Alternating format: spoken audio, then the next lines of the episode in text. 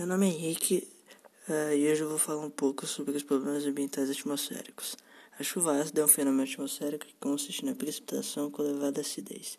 A chuva apresenta grande concentração de ácidos. Pode ter origem natural por meio dos vulcões que emitem gases da atmosfera e também por processos biológicos, ou origem antrópica devido à concentração de indústrias e veículos que, por meio da queima de combustíveis fósseis, lançam gases à atmosfera.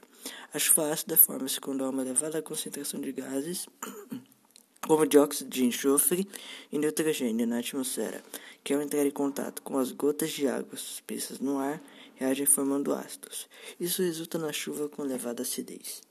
Algumas consequências são a acidificação do solo, a contaminação dos cursos da água, a perda de biodiversidade e doenças respiratórias no ser humano. As ilhas de calor são um fenômeno climático de elevação da temperatura que ocorre em cidades com alto grau de urbanização. As principais causas são o aumento da urbanização, a poluição atmosférica e a liberação de calor em processos industriais. Algumas consequências são surgimento de problemas de saúde, aumento de consumo da eletricidade e aumento da temperatura da água nas regiões. A inversão térmica é quando o ar frio permanece abaixo e o ar quente acima, impossibilitando o ar frio de se elevar e o ar quente de descer. Alguns problemas causados pela inversão térmica são doenças respiratórias, irritação dos olhos e intoxicação.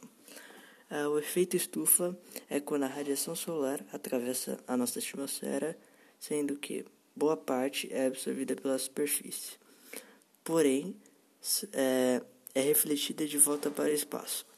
É, a parte da radiação infravermelha é refletida pela superfície da Terra, mas não regressa ao espaço, pois é refletida de novo e absorvida pela camada de gás de estufa que envolve o planeta. O efeito é o aquecimento da superfície terrestre e da atmosfera, o que é justamente o aquecimento global, pois ele aumenta é uma intensificação do efeito estufa, que aumenta da temperatura média, temperatura média do planeta por causa do, da emissão dos gases do efeito estufa. Cidades contemporâneas. Devido à concentração populacional cada vez maior nas áreas urbanas, algumas das marcas das cidades contemporâneas são a sua verticalização e o custo elevado do metro quadrado. As grandes cidades também se caracterizam por apresentar um elevado grau de centralidade, tornando-se referência para todas as cidades menores sob sua esfera de influência e também para outras além das fronteiras físicas do país. Regiões metropolitanas. As chamadas regiões metropolitanas são criadas por lei e compostas de uma grande cidade e outras cidades menores, entre as quais se mantém intenso fluxo por meio das infovias. O processo de desenvolvimento das regiões metropolitanas conduz à conurbação, que é o crescimento de uma ou mais cidades, ocasionando a fusão de suas áreas físicas. É importante ressaltar que, apesar disso, a administração pública das áreas conurbadas permanece distinta. Infovia conjunto físico de linhas digitais por onde os dados das redes eletrônicas trafegam para a troca de informações.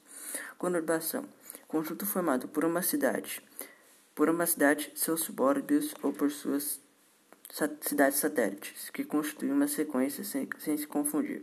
Área metropolitana. Ah, o fenômeno de crescimento de duas ou mais regiões metropolitanas pode gerar uma megalópole. Destacam-se como megalópolis com influência mundial a Bosch-Wash, região que compreende a mancha urbana entre New Hampshire e Virgínia. Trata-se da área de ocupação mais antiga dos Estados Unidos, em que estavam originalmente as 13 colônias inglesas da América do Norte. Ah, nessa área encontra-se a cidade de Boston e Washington destacando-se também Nova York. Veja seguir o mapa dessa megalópole. Também localizada nos Estados Unidos, a megacidade denominada Chips estende-se de Chicago a Pittsburgh, englobando Detroit e Cleveland. Na costa oeste dos Estados Unidos encontra-se a megalópole chamada de Sanson que abrange as metrópoles de São Francisco, San Diego e Los Angeles. Outra megalópole de destaque mundial é Tokaido, que abarca, abarca as cidades de Tóquio, Kawasaki, Yokohama, Nagoya, Kyoto, Kobe e Osaka. Nessa grande mancha urbana vivem aproximadamente 45 milhões de habitantes. Na Europa, a megalópole do Reno, formada pelas cidades de Amsterdã, Düsseldorf, Colônia, Bonn e Stuttgart envolve territórios da Alemanha e dos Países Baixos. No Brasil, apesar das controvérsias que ocorrem entre estudiosos, existe uma megalópole em formação, localizada entre os eixos urbanos de São Paulo e Rio de Janeiro.